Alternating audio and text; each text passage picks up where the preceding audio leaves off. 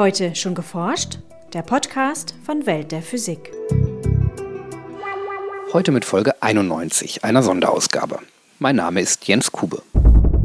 85.000 Menschen, so die offizielle Zählung der DLR, besuchten am 18. September den Tag der Luft- und Raumfahrt in Köln. Das Infrarotobservatorium Sophia, viele kleinere Forschungsflugzeuge, der neue Kanzler-Airbus und ein A380 waren zu sehen. Wir von Welt der Physik waren für ein Sonderprogramm geladen, einen sogenannten Tweet-Up, genauer einen Space Tweet-Up. 60 aktive Twitterer, sogenannte Tweeps, wurden mit exklusiven Informationen versorgt. Die Gästeliste war eindrucksvoll, besonders deren globaler Umfang. Neben NASA Social Media Mitarbeiterinnen Beth Beck und Stephanie Schierholz waren Tweeps aus Kanada, Neuseeland und ganz Europa angereist. Im Airbus A380, der angefüllt mit Messinstrumenten und Dummymassen war, sprach ich mit Andreas Haas, Map-Manager des Airbus mit der Baunummer 4. Erstaunlich war, dass der A380 sehr unfertig aussah. Keine Deckenverkleidung und offen sichtbare Kabel und Lüftungsrohre. Das hat spezielle technische Gründe. Ist, eigentlich ist er fertig, er ist flugfertig. Äh, diese Verkleidung, die ist mehr oder weniger bei den Kundenmaschinen natürlich eingebaut, äh, damit das alles sehr schön aussieht und dann Geräusche noch gedämmt werden. Aber wir im Testflug sind eher daran interessiert über die technischen Daten, über die Struktur. Äh, und da ist es äh, sinnvoller, wenn man die Verkleidung weg, weglässt und das dann äh, besser beobachten kann. Was war die größte Herausforderung dabei, den A380 zu konstruieren? Eine der schwierigsten äh, Sachen war, bei dieser Maschine zu konstruieren, natürlich die schiere Größe.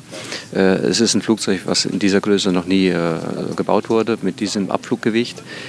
Und es sollte ja auch kommerziell vermarktbar sein. Das heißt, die, die Verbrauchsdaten müssten reduziert werden. Es muss, die Maschine musste optimiert werden, neue Materialien und so weiter. Also die, die Größe, das hatte man sich etwas einfacher vorgestellt äh, als lineare Entwicklung zwischen vielleicht A320, A340. Aber ab A340 ist es nicht mehr ganz linear, sondern etwas exponentiell. Und deswegen äh, gab es da ein paar Probleme.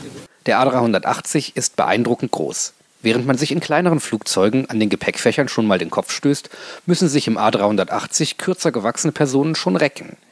Wie wird die Größenentwicklung weitergehen? In dieser Bauweise würde ich sagen, ist die A380 am Ende das, was man technisch machen kann. Äh, in Zukunft, wenn man äh, Flugzeuge in dieser Größenordnung bauen möchte, dann wird es wahrscheinlich ein Nurflügler oder in der Richtung etwas mit oder andere Materialien. Besondere Gäste des Space Tweet-Up war ein volles Dutzend Astronauten. Paolo Nespoli verbrachte die erste Jahreshälfte dieses Jahres auf der internationalen Raumstation ISS.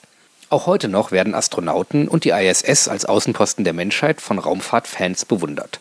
Doch wie viel Forschung ist mit der ISS eigentlich möglich, wollte ich wissen.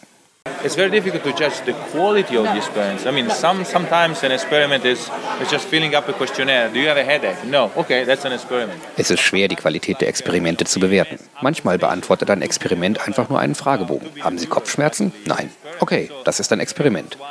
Aber AMS oben auf der ISS, das ist ein 2 Milliarden Euro Experiment. Das geht nur nach und nach. Ich denke, die Station ist da, es ist ein internationales Unternehmen, es verlangt viel Zusammenarbeit zwischen den Nationen und das hat schon gut angefangen. Wir haben die Möglichkeit, Ideen für Experimente in der Schwerelosigkeit zu verwirklichen.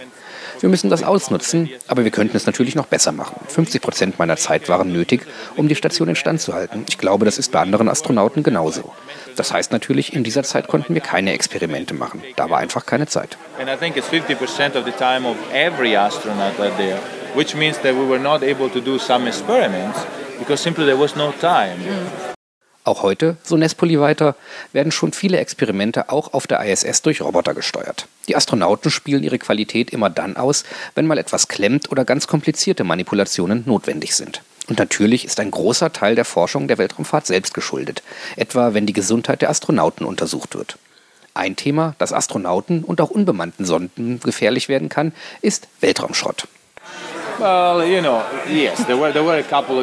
Ja, kürzlich wurde einiger neuer Weltraumschrott erzeugt. Wir mussten wegen eines zerstörten chinesischen Satelliten mit der Station ausweichen. Aber insgesamt, ich mache mir keine Sorgen. Es ist ein Problem oder besser eine Fragestellung, der man sich bewusst sein muss. Ein unbemanntes europäisches Raumfahrtprojekt ist die Rosetta-Mission. Gestartet im Jahr 2004 nutzt die Raumsonde drei Annäherungen an die Erde und eines an Mars, um Schwung zu holen und den Kometen 67P zu erreichen.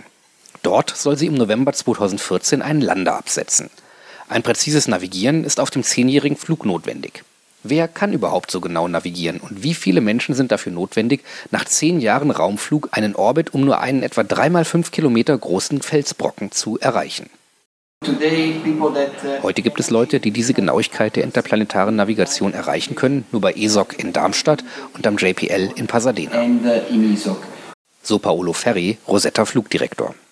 We have uh, a group which is about 20 to 30 people who are actually.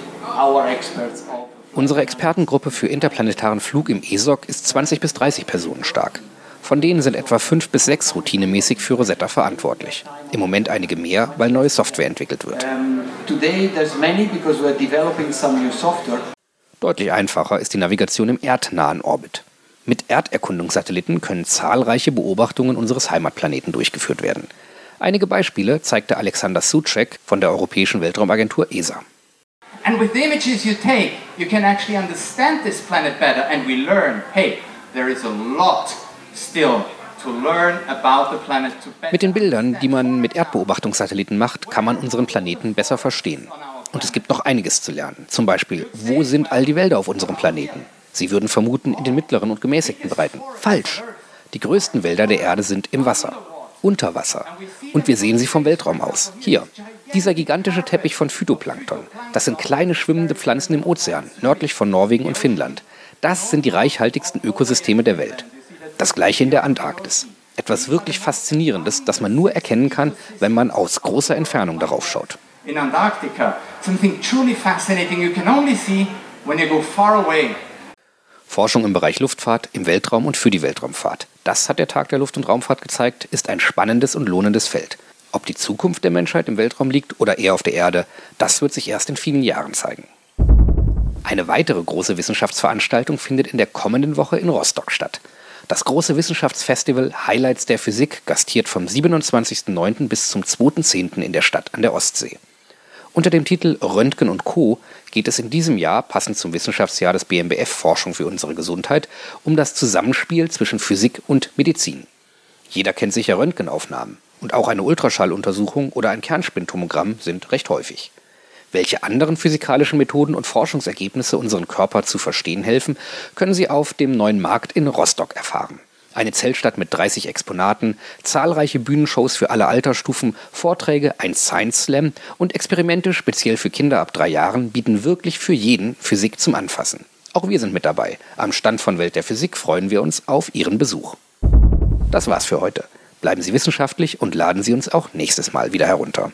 Welt der Physik wird Ihnen präsentiert vom Bundesministerium für Bildung und Forschung und der Deutschen Physikalischen Gesellschaft.